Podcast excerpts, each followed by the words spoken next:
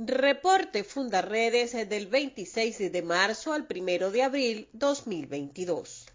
Fundarredes participó en el lanzamiento del informe anual de Amnistía Internacional enfocado en la situación de los derechos humanos en el país y en especial la persecución contra los defensores, donde se expuso la situación de Javier Tarazona, director de Fundarredes, quien cumple esta semana nueve meses de injusta reclusión en los calabozos del SEBIN del Helicoide como preso de conciencia.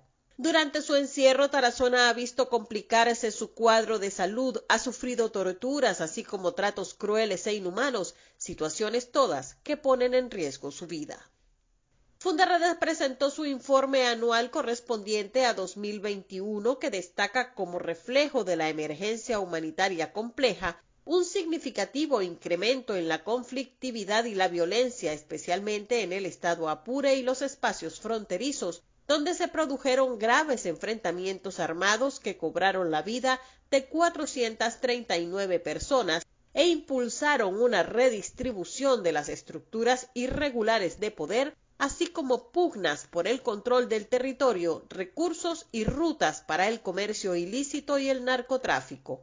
Gracias a la investigación, documentación y denuncia del equipo de activistas y defensores de Fundarredes, se deja en evidencia el silencio permisivo del Estado venezolano ante las acciones de grupos armados irregulares y su actuación en asociación con los cuerpos de seguridad para la apropiación y control de territorios estratégicos para el desarrollo de actividades ilícitas. A través de su Observatorio de Ambiente, Fundarredes documenta las constantes violaciones de derechos humanos ocurridas en el arco minero del Orinoco por parte de grupos armados irregulares que vulneran principalmente a las comunidades indígenas de la zona en medio de una absoluta opacidad y complicidad por parte del Estado venezolano. Como un referente de la emergencia humanitaria compleja que se acentúa en las poblaciones indígenas, la documentación de Fundarredes se refiere, entre otras cosas, que hay comunidades donde quienes necesitan atención médica deben ser trasladados en canoas por más de cinco horas para llegar a un centro hospitalario. Asimismo, el informe destaca la destrucción de vegetación, ríos, fragmentación de hábitats, contaminación del agua por sedimentos, afectación de la fauna, destrucción del suelo, enfermedades por mercurio, proliferación del paludismo, prostitución, tráfico de drogas y de alcohol.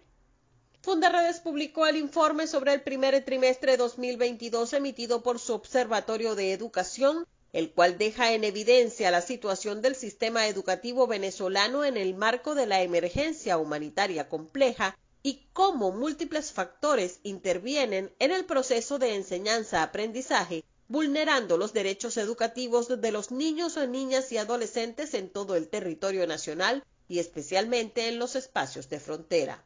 Aborda además el impacto de la pandemia por la COVID-19 y cómo las poblaciones más vulnerables se enfrentan de manera rutinaria a problemas de malnutrición derivados de una débil atención sanitaria y alimentaria que ha originado el incremento de enfermedades infecciosas en poblaciones rurales y urbanas. Finalmente, exhorta al Estado venezolano a cumplir con su obligación de garantizar un ambiente educativo sano, sobre todo para aquellas instituciones que a la fecha se encuentran en condiciones no aptas para el retorno a la escolaridad presencial. En el corredor fronterizo Apure-Arauca, pese a la poca difusión de información que solo es divulgada por el alto mando militar venezolano a través de las redes sociales, los enfrentamientos continúan y en medio de ellos falleció en circunstancias desconocidas un miliciano de 45 años de edad, plaza del Área de Defensa Integral 222 Carú en el estado Mérida, quien se había desplazado a la zona junto a otros efectivos para participar en las operaciones militares que se desarrollan en la frontera apureña. El dirigente social y político Juan de Dios Hernández fue asesinado en Puerto Páez. Es la segunda muerte de esta naturaleza que ocurre este año. Un compañero de causa y comunicador social de la zona, José Urbina, perteneciente a la misma célula del PCB, fue asesinado en enero en la misma población en la que mataron a Hernández.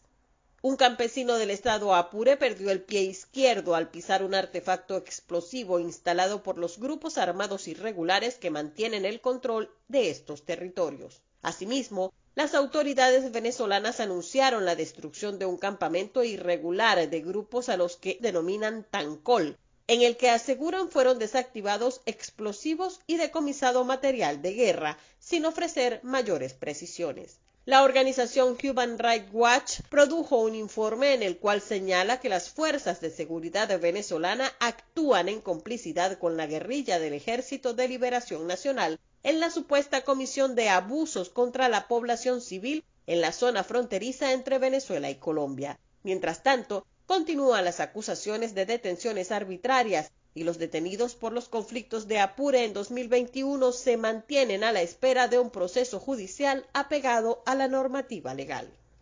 En Táchira, un ganadero y dos comerciantes fueron asesinados en sucesos diferentes por presuntos integrantes del ELN, agrupación que mantiene marcada presencia en la zona sur del Táchira y en la frontera de San Antonio y Ureña, donde ocurrieron los hechos.